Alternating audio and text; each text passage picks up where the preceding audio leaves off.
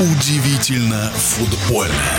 Во время зимней паузы перехода из клуба в клуб всегда лотерея. Пойдут ли изменения на пользу командам? О новостях межсезонья футбольный эксперт Александр Ухов. Наверное, главная новость межсезонья – это то, что Краснодар уволил Виктора Гончаренко. Именно уволил, а не расстались по обоюдному согласию.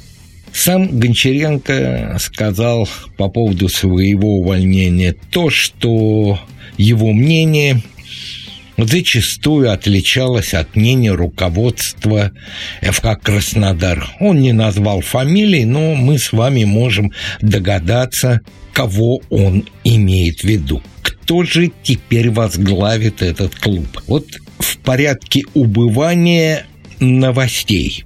Первым была кандидатура грузина Арвеладзе. Она отпала. Затем Николич, что вполне казалось бы возможным. Ди Франческо, экс-тренер из Италии, там он Рому тренировал. И вот последняя кандидатура, буквально только-только что пришла эта новость, что Даниэль Фарке из Норвича.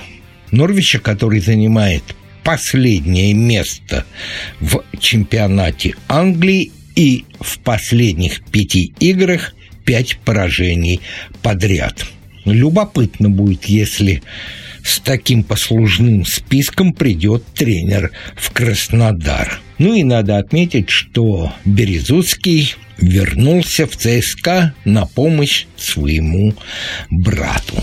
Теперь о переходах, о переходах, которые всегда всех волнуют.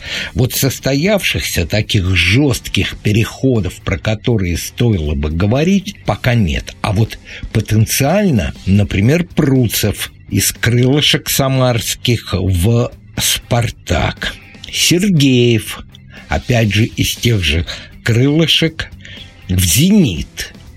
Вот здесь любопытно, остановимся – Самарцы приобрели его за 200 тысяч московского торпеда. А сейчас минимально на что они согласны продать Сергеева в Питер, это 2,5 миллиона долларов.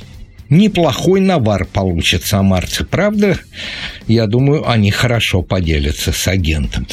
Кстати, про самарцев. Очень-очень жаль будет, если эту команду сейчас раздербанят, потому что идут слухи, что Пеняев, Зиньковский, Сарвели и Якуба вот-вот на выданье. И если это не случится вот сейчас, в эти зимние месяцы, то летом они покинут команду, ну, естественно, не бесплатно. Жаль, перспективная намечалась футбольная пиршество на полях в Самаре. Играли очень весело.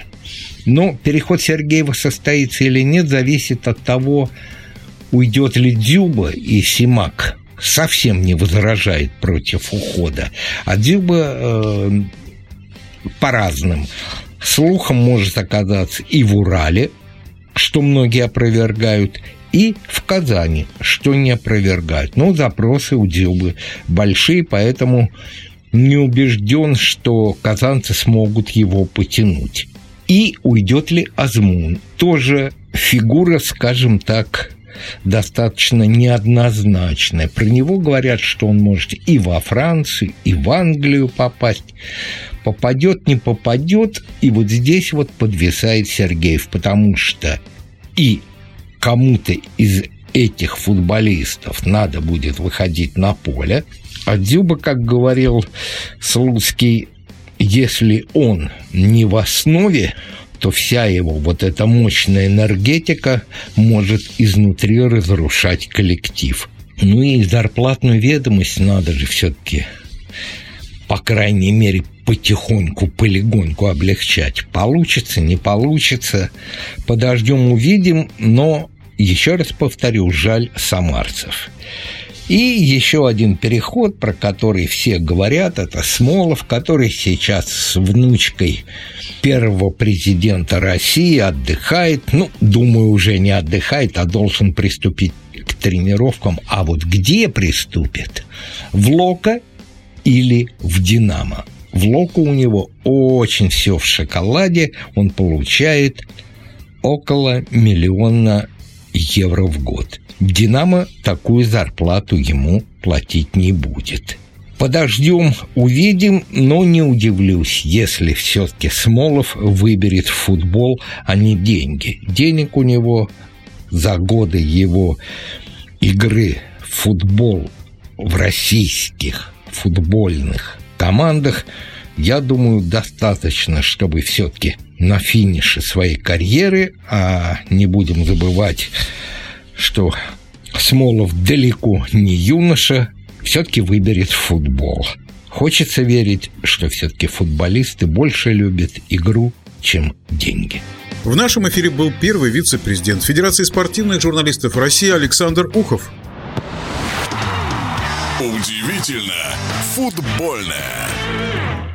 Давайте делать спортивное радио вместе. Вы можете стать соавтором любимой программы на радиодвижение. Оформите подписку на месяц, общайтесь с автором, предлагайте неожиданные темы для новых выпусков. Будьте с нами в одной команде. Радиодвижение. Только вперед. Подробности на радиомомент.ру